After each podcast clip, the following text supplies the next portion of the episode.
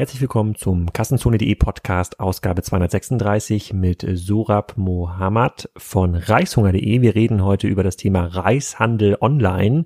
Reishunger ist einer der erfolgreichsten Reishändler, handelt alleine mit über 100 Tonnen Basmati-Reis im Jahr. Wir erzählen im Podcast, warum es überhaupt möglich ist, so ein Handelsmodell heute in Zeiten von Asia-Shops, Reisregalen beim Rewe und Co. noch aufzuziehen und warum sie so erfolgreich wachsen und warum sie natürlich das Investment von Die Höhle der Löwen ablehnen konnten und trotzdem ziemlich erfolgreich geworden sind. Das ist auf jeden Fall eine ziemlich coole Folge für alle, die Reis gerne mögen oder die gerne von der Kartoffel umsteigen. Sponsor dieser Folge ist Shopping24. Das ist deswegen ziemlich cool, weil das fast mein erster Arbeitgeber war. Das war die Nachbarabteilung damals in der Otto Group. Da hatte mich Björn Schäfers, Shopping24-Chef, reingeholt und ich durfte ein paar Folien malen im Business Development, während Björn und sein Team bei Shopping24 damals schon das ganze Thema Produktsuche revolutionieren mussten. Und heute ist da mein ehemaliger Praktikantenkollege Dennis Kallerhoff, der Chef. Ihr könnt also Shopping24 auf jeden Fall vertrauen. Ich habe nur gute Erinnerungen dran und die machen heute einen extrem guten Deal für euch. Und zwar steigert Shopping24 das Wachstum seiner Partner durch passende Produktempfehlungen auf diversen Portalen. Unter anderem Google Shopping ist dort einer der erfahrensten in diesem ganzen Bereich. Und jetzt sind sie auch offizieller Google Shopping Partner und das führt zu einem spannenden Deal. Und zwar muss Google auf Druck der Europäischen Kommission anderen Produktsuchmaschinen jetzt Zugang zu seiner Suche öffnen und dadurch entsteht ein Margenvorteil von bis zu 20 Prozent für alle Shops, die Google Shopping über externe Google Shopping Partner betreiben, wie Shopping24 und Shopping24 gibt euch diesen Rabatt eins zu eins weiter. Ihr findet alle Informationen auf s24.com slash css und ähm, wenn ihr über diesen Podcast anfragt, zahlt ihr sechs Monate lang auch keine Gebühren. Das ist für all diejenigen, die sowieso Google Produktsuche Traffic bekommen, ähm, eigentlich ein No-Brainer. Da kann man sich diese 20% Marge nochmal einstecken und weil ich dort angefangen habe, dort alle Leute, alle Leute kenne, äh, lohnt es sich dort wirklich mal Hallo zu sagen und Dennis und Björn mal kennenzulernen. Das Leute, mit denen solltet ihr, wenn ihr in diesem Bereich aktiv seid, auf jeden Fall mal gearbeitet haben. Also schaut rein unter s24.com slash css und jetzt erstmal viel Spaß mit Reishunger. Hallo Sorab, willkommen zum Kassenzone.de Podcast heute aus dem wunderschönen Hamburg. Ähm, du bist der Gründer von Reishunger. Wir haben jetzt, glaube ich, ein halbes Jahr versucht, einen Termin zu finden. Endlich haben es mal äh, geklappt. Sag doch mal genau, was Reishunger macht und wer du eigentlich bist.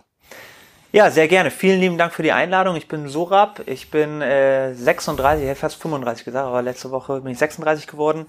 Ähm, und äh, ich bin der äh, äh, Co, ich bin Co-Gründer und äh, Co-Geschäftsführer von, von Reishunger. Wir äh, sind eine Brand für Reis und alles drumherum. So kann man das, glaube ich, ganz gut beschreiben. Und ähm, genau, ich mache das jetzt seit acht Jahren mit meinem äh, Co-Founder Torben zusammen. Wir haben vorher zusammen studiert und äh, sind seither ähm, ja, im, im, sind seither Reisverkäufer, wenn du so willst. Okay, woher, woher kommt das, die Idee, Reis zu verkaufen? Also Torben und ich, wir haben, wir kommen eigentlich aus einem ganz anderen Bereich. Wir haben beide Wirtschaftsingenieurwesen studiert. Also wir sind eigentlich so darauf ausgelegt, irgendwie bei Daimler oder bei Airbus ähm, äh, zu ackern und ähm, haben dann aber irgendwann im Laufe des Studiums festgestellt, dass uns beide irgendwie das, äh, der Bereich Food interessiert. Vielleicht nochmal ganz kurz einen Schwenker davor Torben und ich, wir haben uns kennengelernt während des Studiums, während eines Projektes. Das war so ein Projekt, das hieß damals Produktdesign und wir sollten irgendein innovatives äh, Produkt entwickeln, welches aus der Natur entstammt, Thema Bionik. Und wir haben uns da kennengelernt und wir haben uns äh, wirklich abgrundtief gehasst. Ne? Also wirklich, das war, das war wirklich eine, eine, eine Hass, äh, hätte ich gesagt, aber eine Liebe war es zu dem Zeitpunkt noch nicht. Ähm, aber das Ergebnis war sehr, sehr stark. Und dann haben wir irgendwann festgestellt, dass wir trotzdem, obwohl wir uns irgendwie am Anfang nicht mochten, über die gleichen Dinge lachen und die gleichen Dinge irgendwie scheiße finden. Und ähm, dann dachte ich irgendwann, krass, vielleicht mag ich den ja nur nicht, weil er die Sachen kann, die ich nicht kann und andersrum. Und dann haben wir uns zusammengerauft und haben gemerkt, nee, das passt sehr gut und haben uns mhm. dann halt irgendwann dazu entschieden, zusammen zu gründen. So ist das Ganze entstanden. Mhm. Okay, was, wie war da die genaue Problem Kernanalyse. Habt ihr gesagt, oh, es gibt zu wenig Reis beim Rewe, äh, wir müssen mal was mit Reis machen? Oder habt ihr gesagt, nee, alles, was ihr bisher an Reis gegessen habt, sch schmeckt nicht und ihr wart gerade in, I don't know, Thailand ja. oder wo auch immer Reis viel gegessen wird? Nee, also ähm, erstmal äh, während dieses äh, Projektes, äh, von dem ich gerade sprach, ähm, war das Thema Reis nicht, nicht äh, präsent. Das ist erst tatsächlich im Laufe des Studiums passiert. Da saßen Torben und ich dann halt in der Mensa und irgendwann haben wir halt die ganze Zeit gebrainstormt, was können wir zusammen machen und so. Und irgendwann äh, saß ich da irgendwie vor meinem äh, Teller äh, voller Hühnerfrikassee, also so, richtig typisch, wie, wie man das aus der Kantine kennt. Ähm, und da fragte mich Torben, sag mal Sorab, was gibt's eigentlich im Iran, was es in Deutschland nicht gibt? Das war seine Frage. Hintergrund ist, meine Eltern kommen aus dem Iran. Ähm, ich bin zwar hier geboren und aufgewachsen, aber Reis spielt eine extrem große Rolle bei uns. Und deswegen guckte ich irgendwie äh, runter auf meinen Teller und meinte so, äh, Reis. Ich meinte das am Anfang eher so als Witz und auf einmal waren beide still, haben uns angeguckt und dachten, irgendwie ist das eine geile Idee. Und so ist das Ganze entstanden, dass wir angefangen haben, über das Thema Reis nachzudenken. Mhm. Und wie muss man sich den Reismarkt in Deutschland vorstellen? Also ich sage dir mal ganz kurz, was mein Bezug zu Reis mhm. ist. Also wenn ich Reis kaufe, dann, ähm, da wirst du jetzt wahrscheinlich lachen, dann bin ich tatsächlich so ein ganz klassischer Tütenreiskäufer. Das ist so ein ähm, Kochbeutel zu, meinst du? Kochbeutelreis, genau. Ja. Der, der wird einfach dann zur, äh, zu irgendwelchen Soßen gemacht oder Bolognese-Soße ähm, und dann ähm, irgendwie immer, also steht nie im Mittelpunkt, reine, reine Beilage und da haben wir noch nicht mal eine hohe Wertigkeit. Ja. Das ist fast wie Kartoffeln, wobei ich glaube, dass wir in Deutschland eine ganz gute Kartoffelversorgung haben. Es wird jetzt aber wichtiger, weil meine Tochter, äh, die ist sechs, die hat sich entschieden, jetzt vegetarisch zu leben. Mhm. Ähm, die, die Gründe sind noch nicht äh, sozusagen komplett kausal äh, begründbar, aber sozusagen sie wird jetzt auf jeden Fall vegetarisch leben und jetzt sind Kartoffeln und Reis ihr äh, Hauptgericht. So. Mhm. Und dann sage ich mir natürlich, hm, jetzt ist halt der, die Klasse, der klassische Ankel Weiß äh, mhm. ähm, Reisbeutel. Reicht das eigentlich noch aus? Ich habe aber fairerweise gar keine Ahnung. Wenn ich vor dem Reisregal stehe, äh, beim Rewe oder beim Edeka, bei mir ist ja der Rewe, und da, da gibt es eine relativ große Auswahl aus, aus meiner Sicht. Mhm. Dann weiß ich gar nicht, was denn der Unterschied. Ne? Genau wie es den Fleischkäufern, die keine Ahnung haben, was der Unterschied zwischen Jungbulle und Ferse mhm. äh, ist, die wissen das auch nicht. So, was, wie muss ich daran gehen? Wie bekehrst du einen Kochbeutelreiskäufer wie mich zu gutem Reis. Mhm. Also genau das, was du beschreibst, war damals auch ähm, unsere ähm, Kernanalyse. Ne? Also in Deutschland gibt es halt das Problem, für uns war das ein Problem, für den normalen deutschen Konsumenten, der empfindet das natürlich nicht als Problem, aber für uns war das Problem da, dass äh, Nudeln und Kartoffeln und Brot als Kohlenhydrate natürlich in Deutschland sehr, sehr viel präsenter waren als Reis.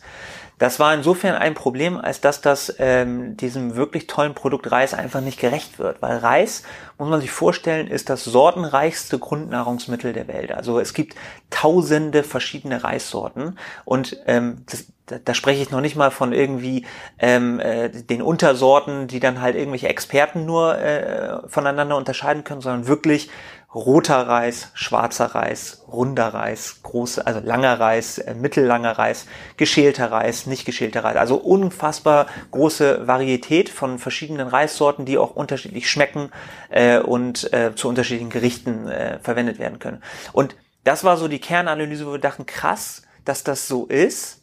Ähm, warum gibt's das in Deutschland nicht? Und warum ähm, ähm, sind die allermeisten deutschen Küchenhaushalte auf diesen ekligen äh, Ko äh, Kochbeutel halt irgendwie angewiesen? Und dann sind wir halt tiefer in die Analyse gegangen, haben festgestellt, warum das so ist. Also natürlich ist es kulturell bedingt, ne? Also Deutsche, in Deutschland wächst halt kein Reis und deswegen gibt's hier irgendwie traditionell auch nicht Reis auf dem Tisch.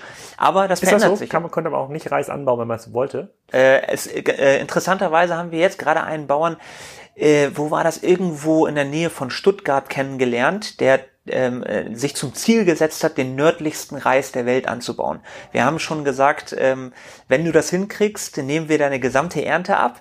Ähm, aber äh, bisher äh, ist das, glaube ich, noch ein Experiment. Ah, okay. Genau. Also es liegt einfach daran, dass du sehr, sehr heiße Sommer brauchst und du brauchst genügend Feuchtigkeit und äh, viel Wasser und äh, die richtige ähm, äh, Höhe äh, an Anbaugebieten und dann kriegst du das halt hin, so, ne? Ähm, aber ansonsten funktioniert es in Deutschland nicht so einfach. Also das nördlichste Gebiet auf der ganzen Welt ist, und das wissen auch die wenigsten, äh, eines unserer allerwichtigsten äh, Bezugsquellen, Norditalien, also Piemont-Gebiet, da wird unfassbar viel Reis angebaut. Ah, mhm. da geht es klimatisch. Da geht es klimatisch sehr gut. Und äh, dort beziehen wir zum Beispiel unseren schwarzen Reis her, unseren roten Reis her, unseren Risotto-Reis, unseren Milchreis, also ganz viele verschiedene Sorten, die holen wir von unseren Bauern exklusiv aus dem Piemont. Also uns in Deutschland geht es mit Reis so, wie es fast allen anderen Ländern der Welt mit Brot geht, So wenn der es. Deutsche dort äh, Genau so dorthin, ist es. dort, dorthin schaut. Genau so ist es. Das ist ein perfekter Vergleich.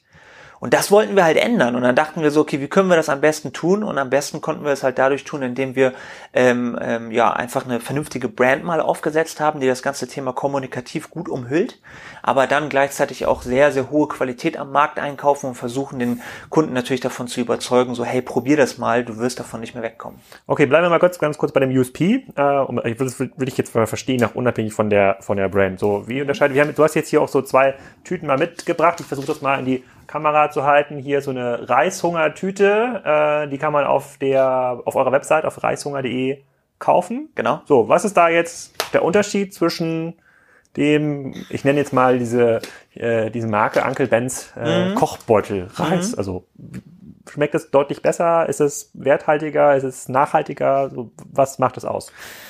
Also äh, nehmen wir mal nicht den Kochbeutelreis, weil der ist in der Regel nochmal extra behandelt. Das ist so ein Parboiled-Prinzip, so dass dein Reis nach fünf Minuten fertig ist. Also das bieten wir zurzeit überhaupt nicht an, sondern bei uns ist es wirklich der pure nackte Reis. Den gibt's aber von Uncle Ben's auch. Deswegen vergleichen wir mal diese beiden Sorten. Ja, nackter Reis ich's mal. Äh, der nackte, pure Reis. Im Übrigen gibt es einen, ähm, das ist nur eine äh, Zeitgeschichte, es gibt ein neues Produkt von Uncle Ben's, welches auf den Markt gekommen ist, namens loser Reis. Wenn man allerdings der englischen Sprache mächtig ist, dann wird man lesen Loser-Reis. Und deswegen haben wir uns da zum Gag gemacht, wenn du äh, Loser-Reis willst, gehe gerne zum Uncle Ben's. Winner-Reis kriegst du bei reishunger.de. Äh, kleine äh, Zeitgeschichte, hat aber nichts mit der Qualität an sich zu tun, denn ähm, du musst dir das so vorstellen, Reis ist im Prinzip genau wie Kaffee, Wein, Kakao ein, also ein hundertprozentiges Naturprodukt. Bedeutet, ähm, du kriegst äh, dieses Naturprodukt auch in völlig unterschiedlichen Qualitäten aus der ganzen Welt bezogen. Ähm, sprich, äh, von, von Bauer XY aus, keine Ahnung, Thailand, kriegst du ähm, die äh, ja, sehr schlechte Standardqualität mit einem hohen Bruchanteil, äh, wo ähm, auch, ähm, ich sag mal, der Geschmack nicht so ganz ähm, äh, äh, genetisch verankert ist. Äh, aber du kriegst von dem gleichen Bauern ähm, oder von dem Bauern nebenan die, eine sehr viel höhere Qualität. So, das ist schon mal der grundsätzliche Unterschied, dass wir am Markt immer nur die allerhöchste Qualität einkaufen und dort auf der Suche sind. Und die Qualität, um da mal auf die Quelle sozusagen der Qualität zurückzukommen, das sind welche Sorten du anbaust, wie du es anbaust und pflegst und wie du es danach auch sortierst. Genauso ist es. Also ähm, es geht da tatsächlich um ähm, das Anbau, ähm, also den, den, die Anbaubedingungen, ähm, die halt perfekt sein müssen. Dann natürlich das Saatgut, welches du einsetzt und auch wie du den Reis dann hinterher ähm, äh, sortierst, äh, schälst, äh, wäschst. Ähm, all diese Themen spielen eine große Rolle. Und dann definieren sich halt verschiedene auch äh, im, am Markt vorgefertigte Qualitäten und dann kannst du entweder 1A-Qualität kaufen oder du holst halt die Standardqualität, die dann halt meistens irgendwie dazu genutzt wird, um, äh, ich sag mal, den armen, nicht wissenden Konsumenten übers Ohr zu hauen.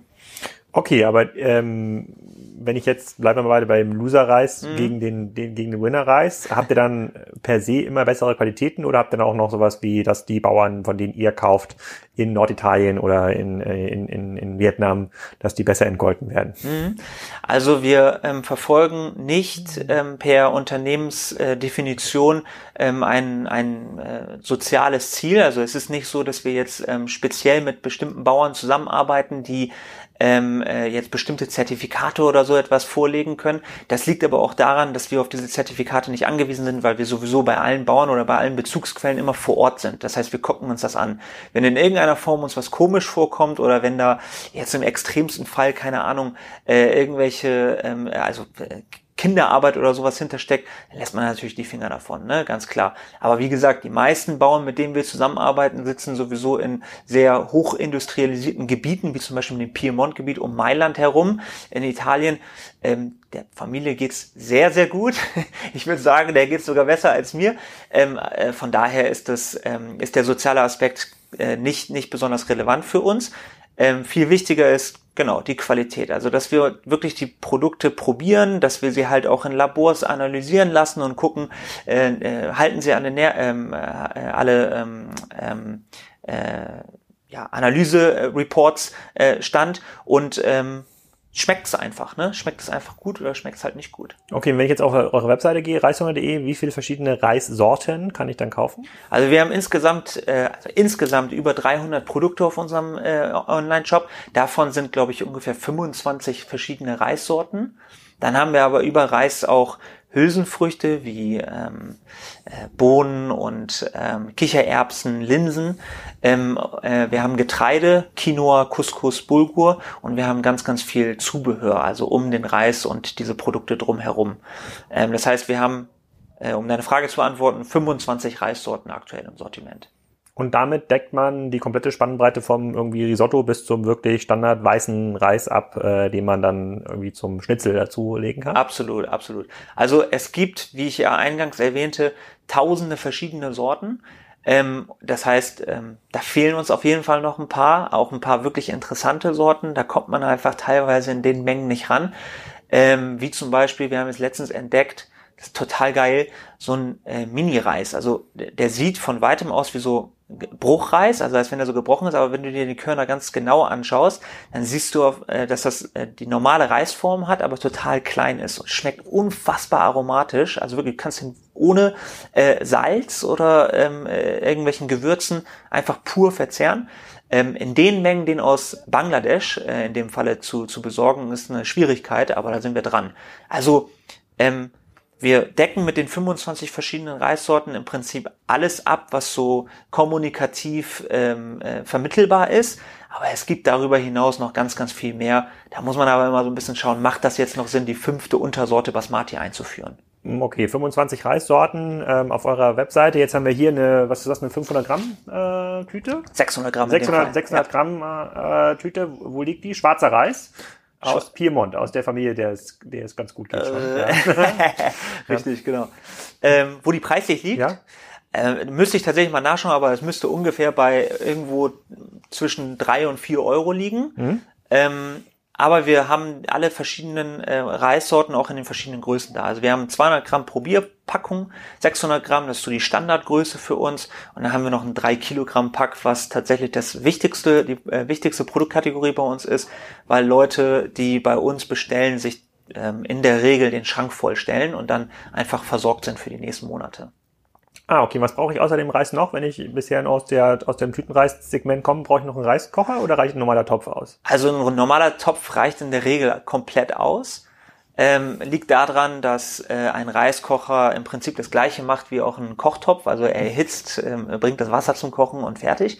Äh, beim Reiskocher ist allerdings natürlich das ähm, äh, Tolle, dass du quasi nichts mehr machen musst. Also du musst nicht irgendwie gucken, dass, ob das Ganze überkocht oder ob das äh, irgendwie anbrennt, sondern wenn, wenn das Wasser verdampft ist im Reiskocher, dann schaltet sich das Gerät von alleine ab und dann hält es äh, das, äh, den Reis warm, bis du halt bereit bist, ihn zu verzehren. Von daher ist ein Reiskocher immer ein sehr gutes Invest.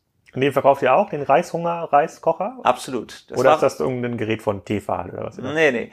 So haben wir angefangen, tatsächlich. Also, ähm, wir haben, wir haben 2011 begonnen mit dem ganzen Thema, haben damals unseren äh, ersten Online-Shop aufgesetzt und in dem Online-Shop waren sechs verschiedene Reissorten. Damit sind wir gestartet. Und dann haben wir das Ganze online gestellt und siehe da, hat niemanden interessiert. Ne? Also wir dachten natürlich, wir sind fertig quasi, äh, mussten dann irgendwie feststellen, okay, jetzt beginnt die Arbeit erst so richtig. Und dann haben wir ganz, ganz viel darauf geachtet, was Kunden oder potenzielle Kunden ähm, uns sagen. Und wir haben sehr schnell festgestellt, okay, krass, äh, wenn du versuchst, im Internet Food zu verkaufen, mhm. dann äh, danach sucht halt niemand, ne? Mhm. Vor allem in 2011. Ja. Das war äh, völlig, ähm, völlig, völlig ab vom, äh, vom Normalen irgendwie sich ähm, sich äh, Food im Internet zu suchen. Das ist heute ein bisschen anders. Äh, die Leute haben aber durchaus nach Kochgeräten gesucht. Und das war natürlich dann sofort unser Trigger zu sagen, aha, dann lass uns mal gucken, ob wir ein paar Reiskocher ranholen können. Haben dann ganz normal als Händler Reiskocher eingekauft und die komplementär zu unserem Reis angeboten. Es hat sehr gut funktioniert, weil wir die Reiskocherkunden zu Reiskunden konvertieren konnten äh, und inzwischen auch andersrum, also Reiskunden zu Reiskocherkunden konvertieren. Das äh, geht also Hand in Hand. Und inzwischen haben wir eigene Hersteller in China, die äh, die Reiskocher für uns herstellen. Und wie hat das denn angefangen? Also 2011 Webseite fertig und dann habt ihr gemerkt, da kommt jetzt nicht so viel Traffic. Mhm. Dann habt ihr, keine Ahnung, Container Reiskocher äh, gekauft und ein bisschen SEO optimiert und dann kamen die Kunden? Oder wie muss man sich das vorstellen? Ja, wir haben im Prinzip eigentlich alles gemacht. Also ähm, wir haben am Anfang, ähm, als wir noch nicht auf die Idee gekommen sind, irgendwie Technikprodukte oder Zubehörprodukte, nicht Foodprodukte äh, online zu stellen, haben wir ähm, ähm, erst einmal so völlig weird und ab von dem, was eigentlich für ein Online-Unternehmen, glaube ich, normal ist, haben wir angefangen, so Meinungsmacher und äh, ähm, äh, Offline-Shops anzurufen. Also wir haben dann einfach bei Käfer in München angerufen. Oder Käfer ist ein Meinungsmacher im Bereich Reis? Absolut, äh, ne, im Bereich Food, okay. sagen wir mal so. Äh, wir haben äh, Mutterland hier in Hamburg angerufen. Das ist so ein, so ein kleiner, kleiner ähm, Shop äh, der sich auf hochwertige Lebensmittel äh, spezialisiert hat. Und den haben wir allen über unseren Reis erzählt. Und äh, die haben dann teilweise Reis gekauft, auch zum Einkaufspreis, äh, und haben den bei sich in den Shop gestellt. Und dann ist das ganze Ding irgendwie ins Rollen gekommen. Dann haben Kunden dort das dort gesehen, haben das irgendwie in Verbindung gebracht mit irgendeinem Zeitungsartikel, äh, der über uns rausgekommen ist. Und dann haben wir so die ersten Kunden ganz langsam aber sicher gewonnen. Bis wir dann halt aber auch auf den SEO-Zug natürlich aufgesprungen sind. Das war Gold wert für uns. Wir sind heute allein deswegen, also allein nicht, aber es ist ein groß, äh, großer Bestandteil davon. Wir sind unter den Top 10 der größten, also der meistbesuchtesten äh, Food Online Shops Deutschlands. Vor uns kommt eigentlich nur noch äh, irgendwie ähm, Rewe und äh, Lidl und Aldi und wie sie nicht alle heißen. Äh, wir haben ähm, ja um die 500.000 Unique Users pro Monat auf unserer Seite. Ah, okay. Die hatten auch zum Thema so irgendwie Reis, Reiszubereitung, genau. Reiskocher, Reissorten auf eure Webseite kommen. Genau. Ah, ich habe vorher noch keine Sistrix-Analyse gemacht. Das werde ich direkt im Nach Nachgang werde ich es mir mal anschauen, ja. was das noch für Potenziale gibt. Und verkauft ihr nur in äh, Deutschland im Wesentlichen oder seid ihr auch im Ausland aktiv? Also wir sind inzwischen auch im Ausland aktiv über Amazon hauptsächlich, weil äh, da natürlich das internationale Geschäft es einem sehr einfach gemacht wird. Äh, dort allerdings also hauptsächlich äh, im Non-Food-Segment. Ähm, auch unter der Marke Reishunger? Auch unter der Reis Marke Reishunger. Ähm, aber das gesamte Konzept Reishunger ist erst einmal nur ähm, auf Dach ausgelegt, also auf die deutschsprachigen, auf den deutschsprachigen Raum, ähm, weil das ähm, ja, kommunikativ von uns auch erstmal nur so gewollt ist. Okay. Wie viele Leute arbeiten bei euch? Ich habe äh, ich hab das habe ich mir gar nicht, das habe ich gar nicht gelesen in den Artikeln. Ich habe irgendwas über 5 Millionen Euro Umsatz gelesen. Da gab es ganz viele Artikel äh, mhm. dazu, bootstrapped und äh, ohne Investoren und ganz nachhaltig. Ähm, mhm. Kannst du dazu wissen was erzählen? Auf jeden Fall. Also wir sind komplett ähm, gebootstrapped von Anfang an. Wir haben eigentlich nur unser eigenes Kapital irgendwie reingepackt, haben uns dann irgendwann im Laufe der Jahre ähm, ein, zwei Banken dazu geholt, die uns dabei helfen, von Jahr zu Jahr zu kommen. Ähm, aber wir sind eigentlich schon von ähm, äh, Jahr zwei an profitabel ähm, und ähm, ja, arbeiten komplett nur mit dem, was wir quasi äh, wieder reinkriegen. Ähm, genau. Okay. Und die, ähm, wie muss man sich dann die Wachstumsraten vorstellen? Ihr habt vor acht Jahren angefangen, mhm. ähm, seid jetzt irgendwo äh, sozusagen in dieser einstelligen oder ähm, im einstelligen Millionenbereich in dieser Größenordnung. Kann man da jetzt noch jedes Jahr 50 Prozent zulegen oder ist es dann wirklich, oder generell, wie legt man überhaupt zu? Mhm. Neukunden, Upselling, Reisseminare, ja, ja äh, Reisreisen. Ja, das ist ja extrem naheliegend, was man um den Reisinteressenten alles Total, machen kann. Ja. Absolut, so tupper, tupperwarenmäßig. Mhm. Ähm, Nee, also wir, ähm, wir, wir haben 2018 einen Umsatz von äh, 7,5 Millionen gemacht. Dieses Jahr ähm, steuern wir ähm, ja, sehr selbstbewusst auf die 10 Millionen zu. Das heißt erstmals zweistelliger Millionenbetrag, was ähm, äh, auch ein, ein wichtige, eine wichtige Hürde für uns ist, die wir uns eigentlich auch von Anfang an gesetzt haben. Das muss man mit Reis erstmal machen. Absolut. Ja. Ähm, und wir sind ähm, eigentlich von Jahr zu Jahr immer irgendwas zwischen, ich sag mal, äh, 40 und 100 Prozent gewachsen. Ähm, und das kriegt man hin, indem man sehr konzentriert an dem Thema, wie verkaufe ich Food und Non-Food im Internet arbeitet. Und das ist eigentlich ein Thema, da, da haben wir im Prinzip mit so keine Ahnung, Playern wie äh, Coffee Circle oder My Müsli im Prinzip mit angefangen. Ne? Also als wir damals 2011 angefangen sind, ich glaube, da gab es erst gerade Coffee Circle gestartet und My Müsli gab es zu dem Zeitpunkt irgendwie drei, vier Jahre. Und ähm, im Prinzip ein weißes Blatt Papier und jedem von uns lag ein Stift vor und dann durften wir ganz äh, dolle drauf rummalen und gucken, wie man das eigentlich genau hinkriegt. Und man kriegt das hin, indem man halt eine gesunde Mischung, glaube ich, aus ähm, äh, Neukundengewinnung und ähm, Stammkundenbespielung halt äh, macht. Da haben wir ähm, uns im Prinzip allen Systemen bedient, die es so gibt. Also wir machen starkes ähm, äh, Mail-Marketing, das ist ganz wichtig für uns. Wir ähm, sind eigentlich bei allen größeren, ich sag mal, Rabattaktionen, also Glamour Shopping Week oder Groupon, dann dort nehmen wir auch teil, immer unter Berücksichtigung, dass natürlich die Neukundenquote stimmt und äh, schauen einfach, dass wir eine ges äh, gesunde Mischung aus Neukundengewinnung und Stammkundenbespielung irgendwie machen. Und so kommt man tatsächlich sehr, sehr weit. Und dabei ist ganz, ganz wichtig zu, zu, zu ähm, äh, beachten, dass das Thema Offline, also ähm, ich sag mal der Einzelhandel, dort wo eigentlich 99,9 Prozent des Reisumsatzes eigentlich stattfindet, überhaupt noch keine Rolle bei uns spielt. Also wir reden wirklich über den reinen Online-Absatz und Offline ist noch wide open für uns. Wie groß muss man sich den Reismarkt im Dach oder in Deutschland überhaupt vorstellen? Also wenn du sagst 10 Millionen, wenn ich mir so umrechne auf den klassische, auf so eine Reistüte, auf mhm. den Preis und Reiskocher wird wahrscheinlich ein bisschen teurer, genau. äh, ein bisschen teurer sein. Das ist ja schon eine Menge an Kunden, die man damit bedient. Wie hoch schätzt du den Reisumsatz in Deutschland ein?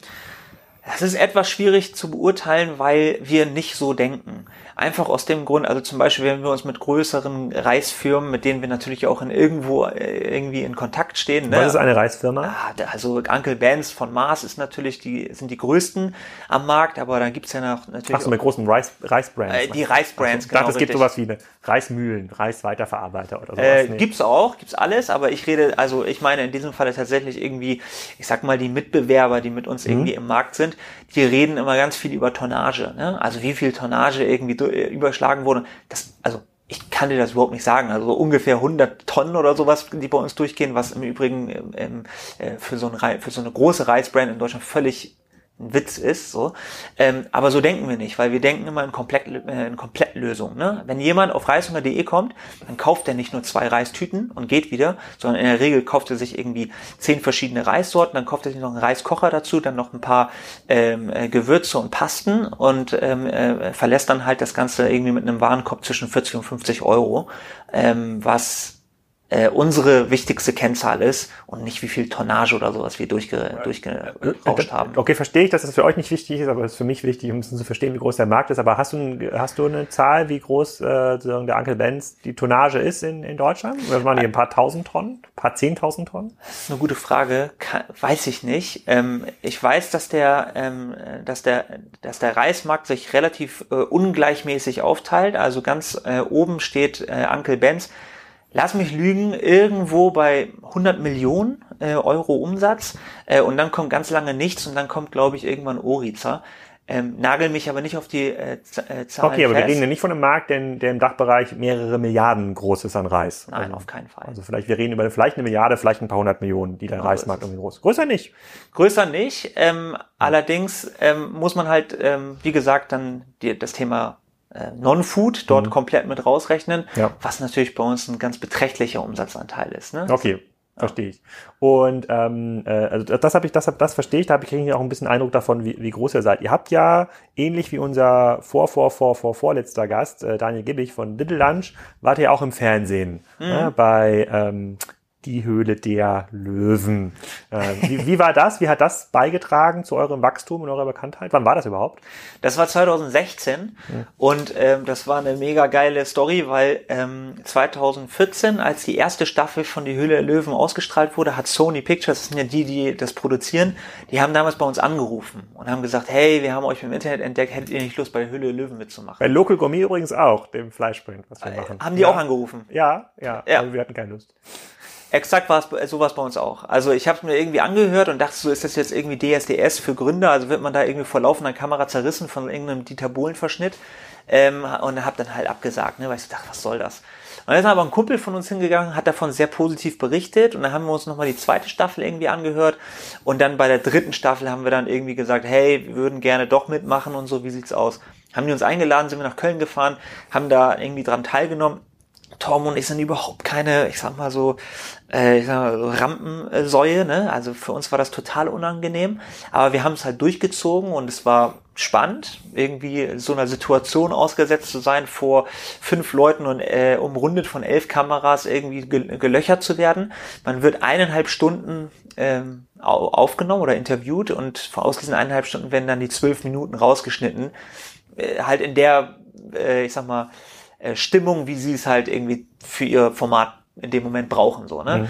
Und ähm, wir sind damals keinen Deal eingegangen. Der Thelen hat uns ein Angebot gemacht, wir haben ein Gegenangebot gemacht, wir haben uns abgelehnt. Hatten wir am Anfang auch so geplant. Also es war nie für uns da irgendwie, ein, wir wollten da keinen Deal oder sowas eingehen. Uiuiui, ui, wenn Sony das jetzt hört ja, hier. Ist mir egal, der, der, das Ding ist ja schon durch. ähm, Nee, aber ähm, das war ganz klar für uns, dass wir da natürlich auf der Publicity, auf die Publicity aus waren, so, ne? Und das war mega geil für uns. Also wir haben Wie groß war der damals, als ihr in der Sendung wart schon, vom Umsatz? Ja, so, lass mich lügen, das müssten so um, um die drei Millionen oder sowas gewesen sein. Drei Millionen und der T wollte wahrscheinlich seine 20 Prozent wie immer. Ja, genau. Was wollte euch dafür geben? Ich, ganz, ganz wenig auf jeden Fall. Also, ähm, ich weiß nicht, 250.000? 250.000? Irgendwie sowas. Für ich, ich müsste selber nochmal nachgucken, aber auf jeden Fall war das so, dass, ich, dass wir irgendwie so dachten, so, okay, ähm, war klar, so, ne? Ja. Also wir, wir haben jetzt auch nicht mit mehr gerechnet, so. Und euer Gegenangebot war dann äh, 5% für 500.000. Äh, kommt ziemlich genau hin. Ja? Ja, ich glaube schon. Ah Irgendwie so. Ich, also weiß es nicht, ich, ich gucke die Sendung ja nicht, deswegen. Ich auch nicht. Ich habe nur unsere eigene Show gesehen. Ah. Ähm, ähm, da war auf jeden Fall ein riesen Gap zwischen. Ne? Ah, okay. Und dann konntet ihr euch nicht einigen. Da konnten wir uns nicht einigen.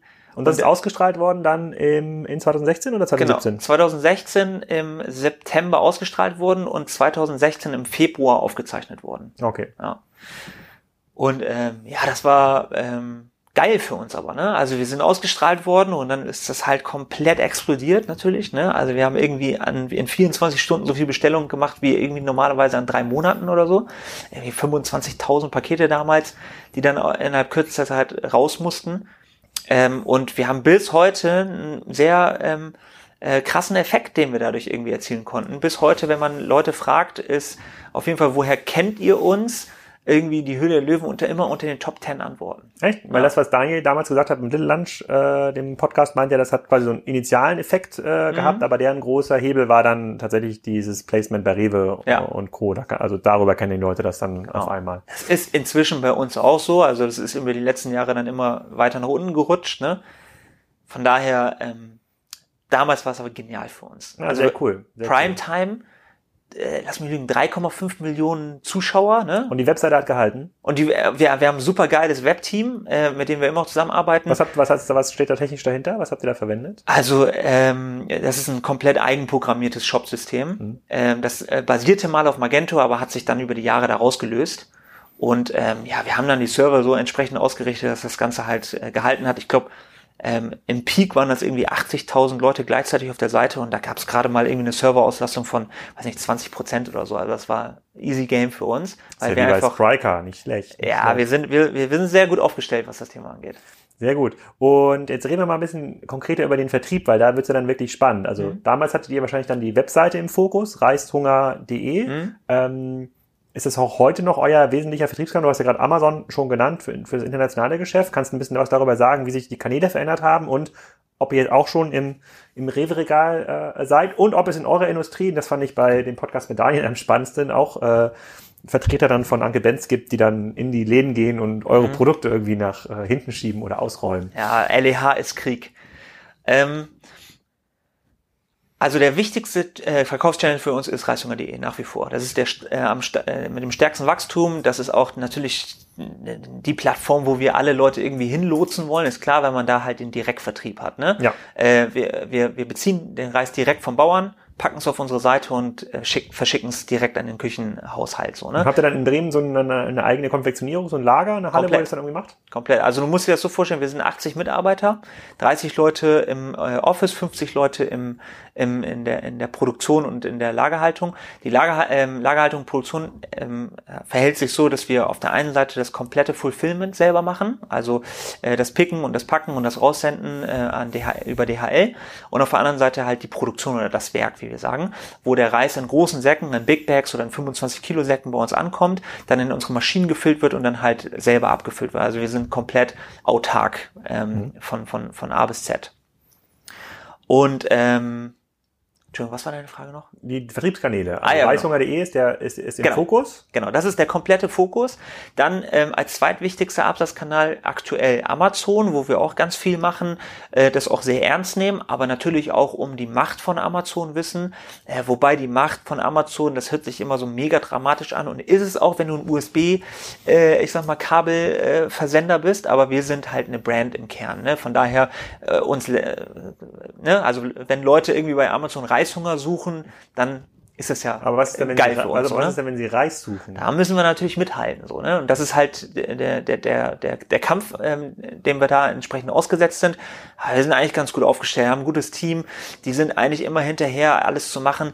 Aber klar, es ist auch eine, es ist, Amazon ist auch irgendwo ein, Hammer, also man muss auf jeden Fall immer heftig am Ball bleiben, so, ne? Okay, aber wie macht ihr das denn, wenn ich jetzt äh, noch Gründer wäre, also zehn, also der 26-jährige Sorab hier sitzen will und das irgendwie hört den Podcast und denkt so, ja geil, das ist ja noch ein echt geiler Markt, so Reis kann ich bestimmt auch. Ich mm. suche mir mal in Nepal irgendwie drei Reisbauern. Mm. Der kommt C hier, glaube ich, ne? Äh, aber in, genau. Norditalien, dieser Piemont finde ich auch da, das mit dem Reis und dann mache ich so eine eigene Amazon-Marke, ein bisschen cooler vielleicht, mm. ja handgeschriftetes Papier und macht dann halt reines Amazon SEO und da gibt es ja auch ein bisschen viel Black Hat Industrie mittlerweile, um sich dann für das Thema Reis äh, nach vorne zu schieben. Seht ihr das? Also ich, ich habe fairerweise, ich habe keinen Research jetzt gemacht beim ja. Thema Reis. Ich habe das nur auf eurer Seite gesehen und ich war extra gestern nochmal im Rewe ja. und habe das Reisregal nochmal angeschaut. Äh, aber äh, wie, wie verändert sich da gerade der Wettbewerb?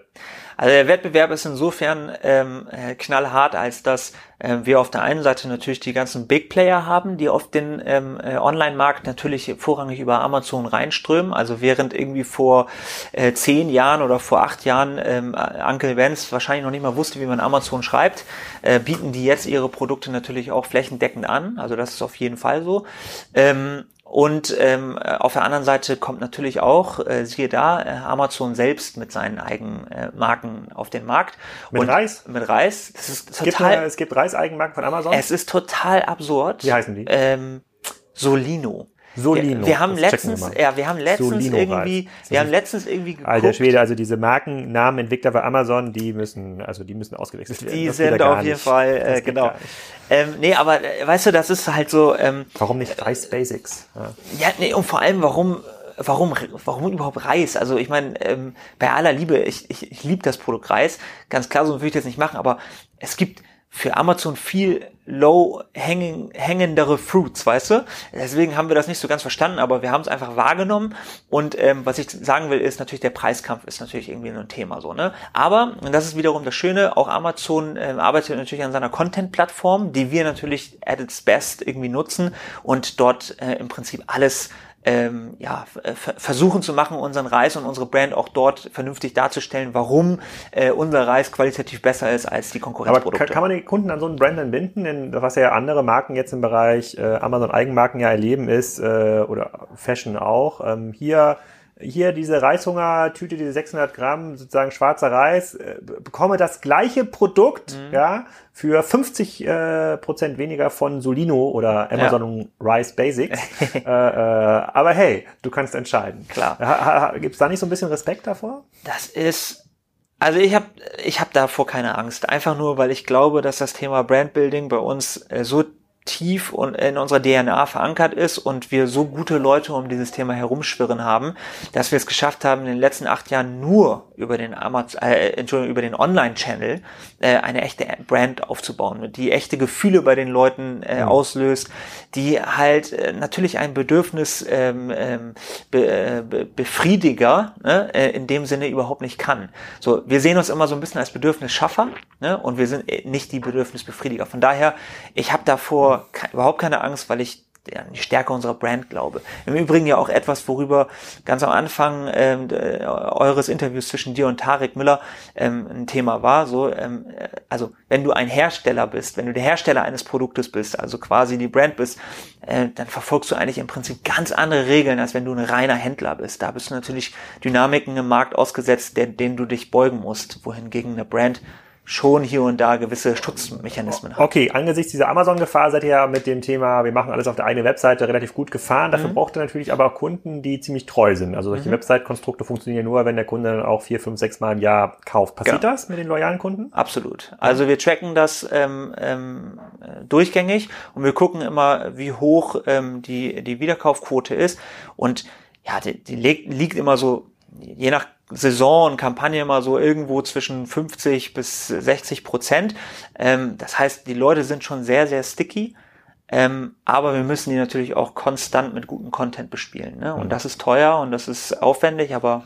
Gibt es da auch vertrieblich auf eurer Webseite sowas naheliegendes wie ein Reis-Abo, Reis-Subscription-Service? Das ist so lustig, dass mich das alle Leute fragen und das auch als Low-Hanging Fruit irgendwie definieren. Das, äh, da vielleicht nicht sagen, dass Low-Hanging Fruit ist, aber es ist naheliegend auf es jeden ist Fall. Naheliegend, genau, genau, es ist naheliegend.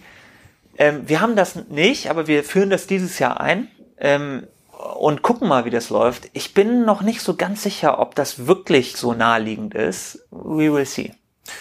Wie lange ist denn Reis lagerfähig? Unendlich. Also wenn du den äh, dunkel und trocken lagerst, kannst du den unendlich lange lagern. Okay, das, würde ja für einen Subscription Service sprechen. Also genau. bei, den, bei dem Thema ähm, Foodboxen ist ja immer das Problem, dass die das meistens ja nur 24 Stunden haltbar ist und dann stapelt sich das irgendwo und hast du relativ viel Müll. Aber bei Reis, dann kann ich mal sagen, okay, jetzt ich lasse meine Subscription einfach weiterlaufen, dann essen wir ein bisschen äh, Reis. Irgendwas, ein Grillprodukt wäre noch ganz gut. So eine Art Reispaddy, die man grillen kann, ja. glaube ich, für die Sommersaison. Das wäre ganz äh, wertvoll. Polenta. Ja.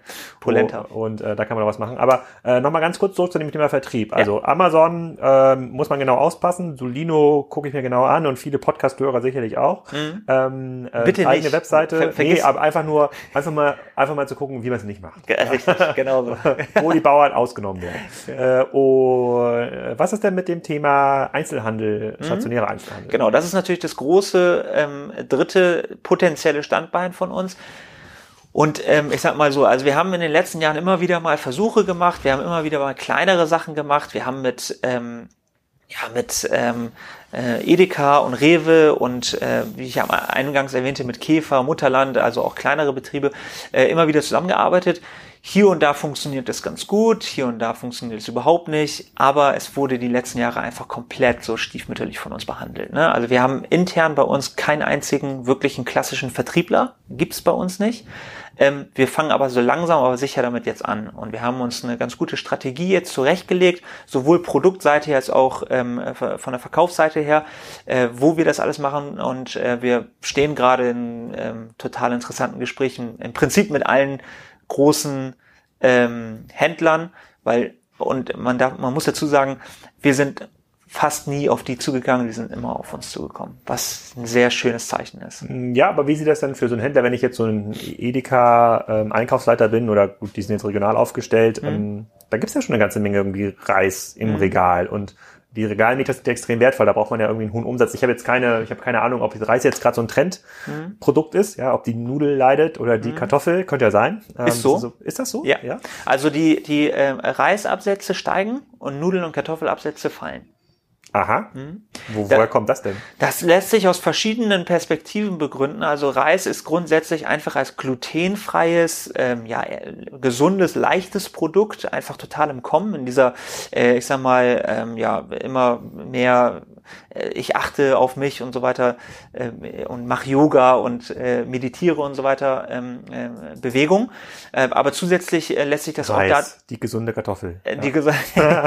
ähm, Zusätzlich lässt sich jetzt auch dadurch begründen, dass ähm, einfach immer mehr, ähm, ähm, also ich sag mal, Reiseinflüsse von außen natürlich nach Deutschland kommen. Ne? Also wir, äh, während in den 70ern ähm, äh, ja, ich sag mal, der, der, der kulinarische Einfluss von außen sehr begrenzt war, da gab es vielleicht mal hier und da einen Chinesen, der was gemacht hat, ist der natürlich heute extrem hoch. Ne? Also jedes dritte Restaurant so ungefähr ist ein Vietnamese oder ein Thailänder und wenn ich das irgendwie fünfmal in der Woche irgendwie zum Mittag esse, dann komme ich auch sicherlich mal dazu, abends das zu, für mich zu Ja, kochen. ich glaube auch fairerweise ist bei Essen und Trinken oder diesen ganzen Zeitschriften, es gibt auch gefühlt jedes dritte Gericht ein Risotto-Gericht. Genau, so ist es. Äh, da kommt natürlich dann Reis auch wieder ganz weit äh, nach, genau. nach vorne. Genau. Aber nochmal zurück zu, der, mhm. zu dem Händler. Genau. So, wenn der sich jetzt über überlegt, so mal rufe ich jetzt bei Anke Benz an und wen rufe ich noch an? Wie viel Auswahl hat er heute? Wo kann er irgendwie Reis äh, bestellen? Also der hat bestimmt irgendwie eine Auswahl von, ich würde schätzen, acht bis zehn ähm, äh, Firmen, wo er anrufen kann und wo er fragen kann, kannst du mir irgendwie Reis liefern? Das Interessante ist. Und dann, und warum rufen die dann bei euch genau. an? Weil, ja. Hm, de, die rufen uns an, weil ähm, äh, Edeka und Rewe jetzt im Speziellen als, ähm, äh, ich sag mal, äh, keine, das sind keine Discounter, es sind aber auch keine ähm, Feinkosthändler. Die, sind, die liegen irgendwo dazwischen, die, die, die, mhm. die, die beliefern die Masse. Und mhm. die wollen aber natürlich nicht langfristig als Massenlieferant irgendwie wahrgenommen werden. Das ist ganz klar. Deswegen sind die auch auf der Suche nach den, nach speziellen Produkten und Brands, mit denen sie sich gegenüber dem Discounter, aber auch den Feinkosthändlern einfach differenzieren können. Und äh, deswegen äh, macht es für einen Einzelhändler nicht mehr nur Sinn, nur nach Drehzahl zu gucken, also wie oft dreht sich ein Produkt in meinem Regal. Das ist natürlich auch eine wichtige Kennzahl, aber es ist nicht die einzige Kennzahl, sondern auch, wie kann ich mit bestimmten Produkten, mit bestimmten Brands, die eine gewisse Kommunikationskraft haben, wie kann ich mich dort irgendwie vom, vom Wettbewerb ähm, abheben. Ähm, äh, und vielleicht auch ähm, eine, eine Gruppe an Leuten anziehen, die vielleicht so, sonst nicht in meinen Laden gekommen wären. Von daher, das ist eine Mischung aus beiden und wir sind eigentlich perfekt zur richtigen Zeit am richtigen Ort, weshalb wir, glaube ich, auch irgendwie angerufen werden hey, hättet ihr nicht Lust, mit uns zusammenzuarbeiten? Und wie schätzt du das äh, in deiner Vertriebsstrategie ein? Ich meine, der Rewe und Edeka ist da so ein bisschen wie bei Little Lunch. Die haben natürlich schon das Interesse, dass die Kunden immer wieder zurückkommen in den Laden mhm. und dort ihre Little Lunch Suppe oder dieses Reishunger, mhm. Reishungertüte kaufen.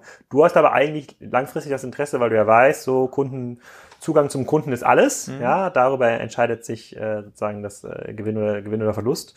Ähm, eigentlich den Kunden zu, zu holen, deinen Shop. Du willst mhm. ja eigentlich in Rewe, Edeka brauchst du ja als Branding-Fläche, mhm. wo dann der Kunde, der hat noch nicht so viel Bock hat, online zu bestellen, der aber in drei, vier Jahren sicherlich auch online bestellt, äh, zum ersten Mal mit dem Produkt in, in Kontakt kommt. Wie geht man damit um in den, in den Gesprächen oder spielt das gar keine Rolle für den Einkäufer? Das spielt in, für den Einkäufer überhaupt keine Rolle, weil die Einkäufer ähm, vor allem der großen Läden, ähm, ja, ich sag mal, immer noch ihrer, sich ihrer Stärke bewusst sind und äh, man kann äh, ihnen die Stärke auch nicht absprechen. 99,99999 Prozent der Reisumsätze gehen halt offline online spielt überhaupt keine Rolle. Dass wir so ein bisschen, äh, ich sag mal, ähm, unsere, unseren eigenen Kundenstamm auch dort aufbauen und ähm, ja, ich sag mal, äh, besonders reisaffine Kunden dann auch ähm, irgendwie an unsere Marke und an unseren Shop binden, das ist im Zweifel für einen, für einen, für einen Offline-Händler äh, zu belächeln. Mhm, okay. Aber es, grundsätzlich versprecht ihr euch das ja. Ne? Ich bin, ich, ich, ich will es mal anders, ich will es mal anders ähm, formulieren. Ich glaube, dass ähm, ne, trotzdem, also äh, abgesehen von dem, was ich gerade gesagt habe, trotzdem natürlich die Entwicklung ganz klar ist, dass äh, genau wie Elektronik irgendwie ins Internet gewandert ist und äh, soziales Verhalten ins äh, Internet gewandert ist, natürlich auch Food immer stärker ins Internet wandert. Aber auch dort, also auch bei diesem Game werden Edeka und Rewe vor allem, die zeigen das jetzt auch gerade, eine große und wichtige Rolle spielen. Deswegen. Ähm, also Rewe zeigt es bisher nicht. Ja, Rewe? Nee, sind relativ unerfolgreich gemessen an den Investitionen, die sie getätigt haben äh, ähm, und stellen ja, stehen ja weit zurück hinter Konzepten wie Picknick. Also da muss man schon sagen, dass das ist ihnen bisher nicht gelungen, ähm, den Kunden online zu transformieren. Und als Genossenschaften sind Rewe und Edeka eigentlich nicht in der Lage, so zentrale Online-Konzepte zu fahren. Da würde ich mir jetzt nicht so viel Gedanken drüber machen. Genau. Also ich dachte gerade, du hast eine besonders schlechte Erfahrung mit Rewe gemacht. Aber nee, nee, das, aber da haben wir in verschiedenen Podcasts schon drüber geredet. Aber wenn ich, ja. ich hätte jetzt Angst, wenn ich bei dir jetzt Reis bestelle oder bei Rewe Reis bestelle und da gibt's ja, hab, wir hatten bei uns die Erfahrung gemacht im Haushalt, wir hatten, glaube ich, 10, 12 Mal bestellt in Kiel, aber maximal 90, vielleicht 85 Prozent Liefergenauigkeit. Mhm. Also dass die Produkte, die man bestellt, auch im Warenkorb lagen. Und genau bei solchen Produkten will ich ja genau, dass dieser Reis, äh, der schwarze Reis äh, von Reishunger darin liegt und wenn dann der Picker sieht, oh, das ist jetzt gerade alle, dann pickt er halt das Angel Benz Produkt und das will ich halt nicht. Und wenn du, mein, mein, mein Gefühl ist, wenn du unter 99 Prozent äh, ähm, ähm, Genauigkeit hast, also sozusagen oder Fulfillment-Treue, dann fällst du halt raus. Und das kann halt so ein System wie, wie Rewe eben nicht. Absolut. Also wer jetzt genau die Player sein werden, die dann natürlich irgendwie online dann äh, den Markt ein bisschen umkrempeln, das äh, steht natürlich noch in den Sternen. Ich gebe dir völlig recht, dass äh, so große, ähm, ja fast schon äh, bürokratisch aufgebaute äh, Betriebe wie Rewe und Edeka sehr, sehr schwer äh, haben werden. Ähm, äh, was ich sagen wollte ist, ähm, der Shift wird stattfinden und wir wollen natürlich auch bei diesem, bei, bei diesem Shift irgendwie dabei sein. Und deswegen sind wir, glaube ich, nach unserer Auffassung, nach unserer Strategie sehr gut beraten, auch jetzt schon ähm, äh, einfach dort als Marke aufzutreten, wo Reis aktuell eine Rolle spielt. Und verdient man dann damit Geld? Also wenn, wenn du jetzt sagst, ihr seid da mit euren, mit euren irgendwie 100 Tonnen ein ganz kleines, äh, ein ganz kleines Licht, ähm, da könnt ihr ja quasi kein Geschäft über Masse machen. Also müsst ihr ja, dann da ist wahrscheinlich die Marge, die ihr habt, wenn ihr Reis abgebt an den Edeka oder Aldi, wie auch immer, ähm, nicht so dolle, oder? Genau, also das ist natürlich ein, ähm, ein großes und wichtiges Thema für uns, wo wir sagen, klar, man kann jetzt nicht, nicht irgendwie in einem Rewe oder einem Edeka platzieren mit den äh, auch vom Kunden wahrgenommenen äh, Standard oder normalen Reisprodukt. Klar kann man irgendwie 10, 20 Prozent irgendwie teuer sein als der nächstbeste, aber das hat seine Grenzen nach oben. Ne? Also wir verkaufen halt kein Gold an der Stelle, sondern aber es ist, ist immer so, noch Reis. Bleib, bleib beim Preisgefühl. So eine mhm. Tüte, wo du sagst, die kostet bei euch im Online-Shop, was war das, 5 Euro? Ungefähr. Sag mal, sag mal 5 Euro. Mhm. Wenn ich jetzt irgendeinen mittelmäßigen Anbieter, vielleicht jetzt nicht, äh, nicht Anke Benz Gruppe, sondern irgendeinen anderen in deinem Reisregal habe, wo liegt dann so eine 600 Gramm Tüte schwarzer Reis? Die haben äh, in der Regel keinen schwarzen Reis und auch keine 600 Gramm äh, Beutel, aber nehmen wir mal 500 Gramm Basmati Reis. Der liegt ähm, bei, bei einem größeren, äh, bei einer größeren Brand irgendwo zwischen 2 Euro und 2,50 Euro, ne? okay. die 500 Gramm Packung. Das heißt, man kann äh, sich in dem Rahmen bewegen, kann vielleicht noch irgendwie 10, 15 Prozent irgendwie draufsetzen, weil man sagt, dass man eine höhere Qualität hat und einfach eine bessere Kommunikation hat. Aber äh, darüber hinaus wird's halt schwierig. Deswegen ist dein Einwand völlig richtig. Worüber wir kommen und auch immer mehr und immer stärker kommen, ist unsere starke, haben wir überhaupt nicht drüber geredet, unsere sehr starke Produktentwicklung. Also wir arbeiten nicht nur an dem puren Reis und wir entwickeln auch nicht jedes Jahr irgendwie den gleichen Reiskocher in einer unterschiedlichen Farbe, sondern auch wir sind natürlich stark involviert in, Pro, äh, in Produktentwicklungen äh, wie äh, Convenience-Produkte und ähm, ja, äh, Produkte aus Reis, wie zum Beispiel Reischips oder oder Reiscracker kommt demnächst raus. Ähm, wir entwickeln gerade an, ja. Und die produziert ihr auch dann in die, Anlage? ganz unterschiedlich. Also wir haben ähm, zum Beispiel dieses Produkt hier, das ist ja im Prinzip auch ein Convenience-Produkt, wenn du willst.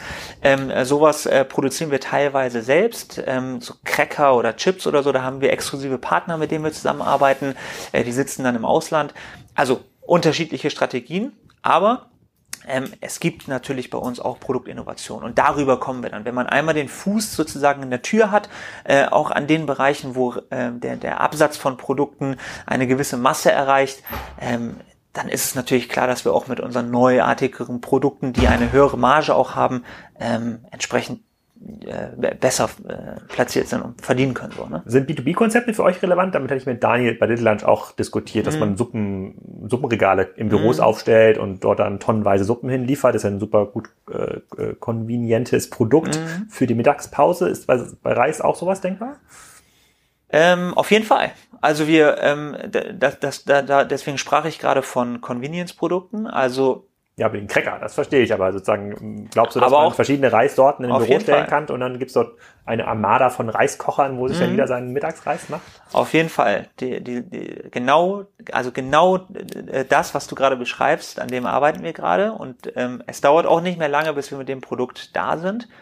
Ähm, da können sich also schon Kassenzone Podcast-Hörer bei dir melden und sagen, hey, ich hätte gerne so einen Setup Reiskocher plus wöchentliche Reislieferung bei mir im Büro. Finde ich ganz cool. Also du brauchst noch nicht, für das Produkt, äh, an dem wir gerade arbeiten, brauchst du noch nicht mal mehr einen Reiskocher.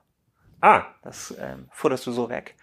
Interessanterweise gibt es aber ein Produkt bei uns, das ist der sogenannte Mikrowellenreiskocher. Da kannst du auch äh, normalen Reis reinschütten, äh, dann entsprechend äh, äh das Wasser dazu und dann stellst du das für 10 Minuten in die Mikrowelle und dann hast du dann auch perfekten Reis. Also diese Kombination, die nutzen auch ganz viele Leute. Hm, also es gibt ganz, ganz viele Wege, wie wir auch äh, ich sag mal, ähm, nicht nur an die klassische, äh, an den klassischen Hausmann, ähm, der abends irgendwie Reis kocht, ähm, äh, rankommen, sondern ähm, auch darüber hinaus. Also ähm, Outdoor oder Büro, also all, an all diese äh, ähm, Zielgruppen denken wir natürlich Und auch. könnt ihr, ähm, wenn ich mir also euer, über euer Business so von außen so grob, grob Gedanken mache, da habe ich den Eindruck, hm, also Leute, die in der Regel bereit sind, für Reis das Doppelte bis Dreifache zu zahlen, was sie äh, zahlen würden für deutlich schlechteren, schlechteres Brand Mhm. Reis im, im Supermarkt, ähm, sich das über Distanz schicken lassen. Das ist wahrscheinlich eine Zielgruppe, die ziemlich cool ist. Also die muss eigentlich einkommensstark sein, nachhaltige, gesunde Ernährung. Das ist ja, da kann man bestimmt noch mehr drumherum äh, machen. Deswegen finde ich die Reisreise, auch wenn es jetzt äh, sprachlich ein bisschen abwegig ist, äh, gar nicht so doof. Denkt ihr über solche Dinge nach oder gibt es, äh, gibt es dann Kunden, die sich mir melden, ja, ey, ich habe doch so viel Ahnung von Reis, ich bräuchte noch irgendwie das, das und das, wo man dann automatisch anfängt, über Zusatzservices in der Lösströme nachzudenken? Also ähm, sowohl als auch. Wir haben ähm, auf der einen Seite natürlich ganz, ganz viele Leute, die ähm, bei uns ähm, einfach, äh, also einfach schon Reis gegessen haben, schon immer irgendwie äh, gewissermaßen affin waren für Reis und dann uns entdecken und sofort zuschlagen und eigentlich auch grundsätzlich zu Stammkunden werden.